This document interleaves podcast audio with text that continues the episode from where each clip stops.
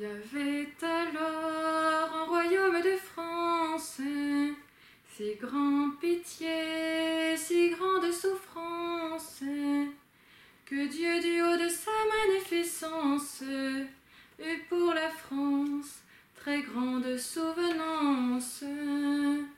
Il envoya Michel, le prince des archanges.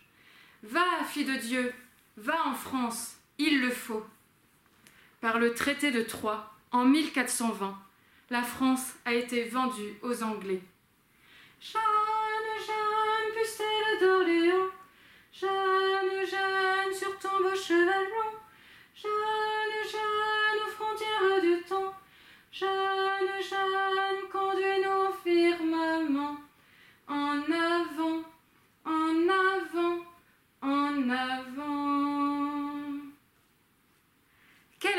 mission de cette jeune fille Mission étonnante, fulgurante, marquée par la gloire, puis par la souffrance. En tout, sa mission n'a duré que deux ans. Notre frère André ne manquait pas de le souligner. Mais celle-ci a changé le cours de l'histoire. Pourquoi? En vérité, Sainte Jeanne d'Arc a joué un rôle crucial pour redonner à la France sa vocation de fille aînée de l'Église. Comme l'ont appelée ses voix, elle est fille de Dieu. Elle est aussi pleinement fille de l'Église, contrairement à ce que voulaient lui faire croire ses juges. Enfin, elle est fille de France. Elle est fille de Dieu par son baptême, mais elle l'est aussi par son appel si particulier, rétablir le royaume de France. Jusqu'à ses 13 ans, elle mène une vie comme ses compagnes. Elle est remarquée par sa grande piété. Elle était préparée à sa grande mission. À 13 ans, la visite de Saint Michel marque un tournant dans sa vie. Je suis Michel, le protecteur de la France. Il l'envoie vers le dauphin pour accomplir sa mission. La devise de Jeanne sera Dieu premier servi. Par ses voix, elle a reçu le privilège d'une éducation venant du ciel, mais elle y a correspondu. Ce contemporain en sont témoins. Elle vivait comme une sainte. Elle qui disait à ses juges Si je ne suis pas en état de grâce, Dieu m'y mette, et si j'y suis, Dieu m'y garde. Dieu l'a prise auprès de lui. Elle a rejoint l'immense cohorte des saints. Une question revient souvent. Comment pouvons-nous dire qu'elle est sainte alors qu'elle a fait la guerre? Est-ce compatible? Il est vrai, elle s'est revêtue d'une armure, nécessaire au milieu des soldats. Et cette armure, elle ne l'a quittée presque jamais pour préserver sa pureté. Elle a porté une épée, symbolisant son rôle, mais témoigne n'avoir jamais tué personne. Après chaque combat, elle s'est recueillie auprès des victimes, même ennemies, pour confier leur âme à Dieu. Elle n'a pas fait la guerre de sa propre volonté, mais pour répondre à la demande de Dieu. C'est donc une situation exceptionnelle. Elle n'a pas acquis sa sainteté pendant sa seule année au combat, mais dès son enfance, par sa piété et la pratique des vertus. Elle ne s'est jamais attribué ses victoires, c'est Dieu seul qui en était l'auteur. Elle n'était que son instrument. Elle a atteint les plus hauts degrés de la sainteté par sa passion dans la prison de Rouen. Elle se savait faible et demandait l'aide du ciel. Ses voix l'ont soutenue jusqu'au bout. Tu auras grande victoire. Tu viendras enfin au royaume de paradis. Non plus une victoire militaire, mais la victoire par le martyr. Une autre question survient. Dieu préfère-t-il les Français aux Anglais? Il ne s'agit pas de préférence, mais Dieu est un Dieu juste, qui veut que nous vivions dans la justice, ce que ne permettait pas la situation d'alors. Dieu a répondu aux prières de la France qui souffrait. Elle s'est aussi montrée fille de l'Église confiante et abandonnée. Fille de l'Église, elle l'était depuis son enfance. À la tête de l'armée, elle a désiré que tous les soldats retrouvent le chemin des sacrements. Elle a également demandé à sa mère de partir en pèlerinage au Puy-en-Velay pour le jubilé de 1429 et demander à Marie sa protection. L'Église ouvre les écluses du ciel, Jeanne d'Arc lui fait pleinement confiance. Au procès, nous découvrons l'Église défigurée par le péché de ses membres. Les juges de Jeanne d'Arc, ecclésiastiques, étaient pervertis. Acquis au parti anglais, ils voulaient la perdre? Jeanne, accusée, fait transparaître l'Église de Jésus, une, sainte, catholique et apostolique, par sa pureté et sa force d'âme, face à la haine de ses juges.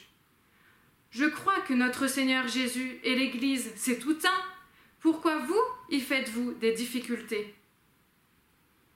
Auparavant, l'examen de Poitiers, demandé par le dauphin, s'était montré en sa faveur et avait décidé ce dernier à l'envoyer vers Orléans avec une armée. Jeanne est prise à Compiègne, puis à Rouen se déroule le procès, les juges ne tenant aucun compte du procès de Poitiers. Jeanne, secourue par ses voix, ne se laisse pas intimider. De ce que j'ai fait depuis mon départ pour la France, volontiers, je jurerai. Mais quant aux révélations que je tiens de Dieu, je ne les ai dites ni révélées à personne, si ce n'est au seul Charles, mon roi. Mon conseil m'a défendu d'en rien révéler à personne. Ses juges, exaspérés, lui demandent de se soumettre à l'Église, ou bien sera abandonné d'elle. Pour échapper au traquenard qu'on lui tend, elle demande à ce que sa cause soit portée devant le jugement du pape. Mais Jeanne n'est pas conduite auprès de lui. Tous ces juges sont des hommes d'Église, mais ils ne sont pas l'Église, qui, bien plus tard, prononcera son jugement par la béatification de Jeanne d'Arc le 18 avril 1909 et sa canonisation le 16 mai 1920. Ses vertus ont été reconnues. En attendant, Jeanne est condamnée au bûcher. Avant d'être emmenée au lieu du supplice, Jeanne s'exclame Évêque, je meurs par vous. Elle a offert sa vie pour l'Église. Enfin, Jeanne est fille de France. Elle a entendu l'appel de Saint Michel. Et même si elle avait eu cent pères et cent mères, elle serait partie pour sauver son pays. Puisque Dieu le commandait, il convenait de le faire. Elle est un exemple pour chacun de nous, Français. Un fait marquant est la triple donation qui a eu lieu peu de temps avant le sacre à Reims. Jeanne d'Arc demande au dauphin de lui faire un présent. Rien de moins que le royaume de France. Voilà le plus pauvre chevalier de son royaume, dit-elle. Puis, elle livre le royaume à Dieu. Enfin, elle investit le dauphin Charles du royaume de France. Ainsi, le roi est le lieutenant de Dieu. À Reims, le sacre et la réaffirmation de la nation française, qui renaît plus forte après toutes les épreuves traversées. La vocation de la France est retrouvée. Jésus et Marie ont repris possession de la France. La mission de Jeanne pour la France devait être conclue par la souffrance. Ses voix lui ont fait découvrir que c'est son offrande ultime qui obtiendrait la victoire définitive à la France. Concluons par une citation du cardinal Touché, évêque d'Orléans et postulateur de la cause. Il s'adresse à Sainte Jeanne d'Arc. Nous nous y associons.